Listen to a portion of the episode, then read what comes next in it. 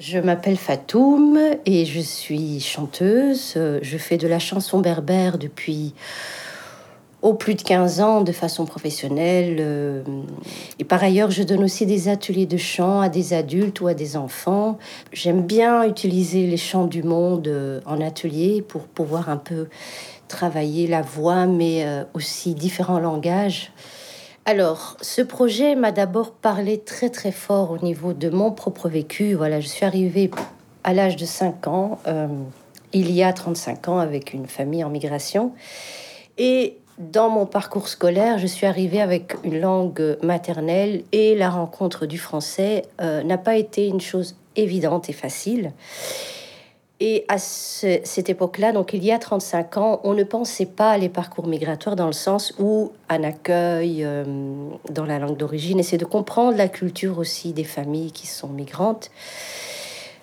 Et donc finalement, quand le contenu du projet consistait à pouvoir utiliser le chant, d'abord le chant est un élément qui moi me passionne et qui a structuré toute ma vie euh, par rapport à un mode d'expression qui est profond.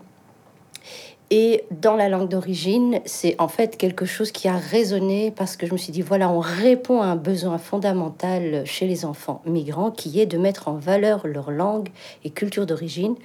Et pas l'expérience que, auquel j'ai été moi-même confrontée, à savoir la mettre en second plan et que c'est une langue qui n'est inutile, entre guillemets, et que je ne parlais que dans mon foyer à la maison et nulle part d'autre à l'extérieur.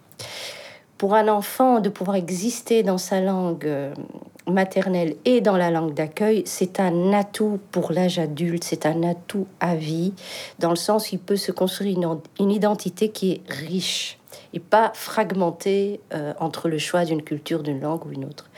Et donc que ces, différentes langues peuvent constituer un tout qui façonne l'enfant, surtout quand ils arrivent à l'âge de 6 ans, et c'est encore tout un parcours euh, d'apprentissage à faire, et autant le faire de façon complète.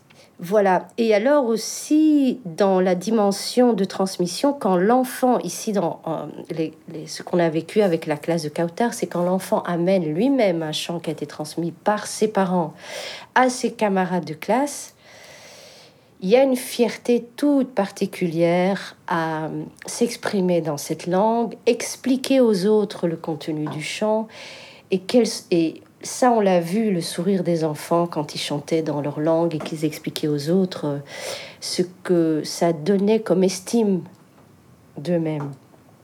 Moi particulièrement, je n'ai pas de chants qui m'ont accompagné pendant l'enfance euh, à l'école ou c'est vraiment la chance d'avoir cette langue qui m'a été transmise dans la petite enfance, qui, que j'ai gardée, et que je ne voulais absolument pas mettre dans euh, l'utiliser comme une langue de seconde zone, parce que toute l'expression qui était contenue dans cette langue était pour moi une façon euh, très très particulière de nommer des sentiments ou de les vivre. C'est-à-dire que je pouvais nommer des sentiments et les vivre dans l'enfance avec cette première langue qui est la langue berbère.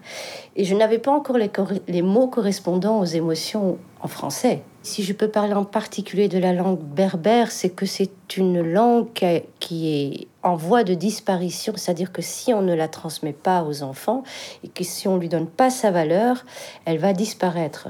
Je pense que c'est le cas d'autres langues aussi. Si on, ne leur donne pas une valeur expressive, créative, vivante et euh, ancrée dans une mémoire aussi euh, forte, ces langues meurent.